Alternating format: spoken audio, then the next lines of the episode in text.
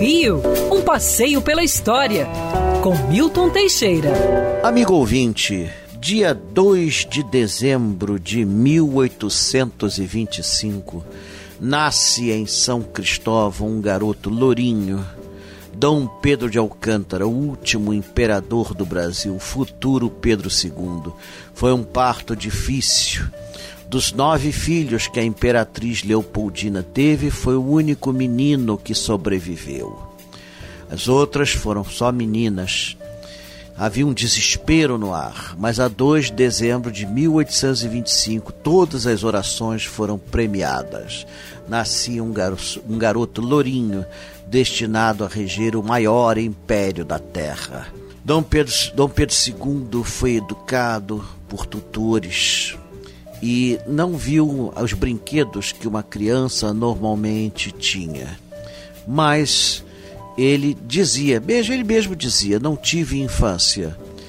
Ele era obrigado a acordar às seis horas da manhã, almoçava às sete, um médico verificava a temperatura, a quantidade e a qualidade dos alimentos, depois estudava até meio-dia, quando então ceava e após isso à tarde entretinha conversa altruísta com sábios e doutores até às 18 horas.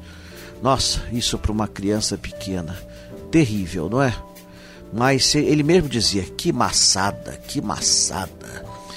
Mas o resultado foi um homem inteligente, um homem sério, que falava e escrevia em 21 idiomas. Tudo bem, só dominava 17, mas isso não faz diferença.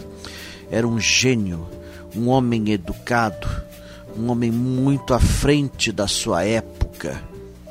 Infelizmente, cercado de políticos antiquados e que impediu as reformas que ele tanto queria.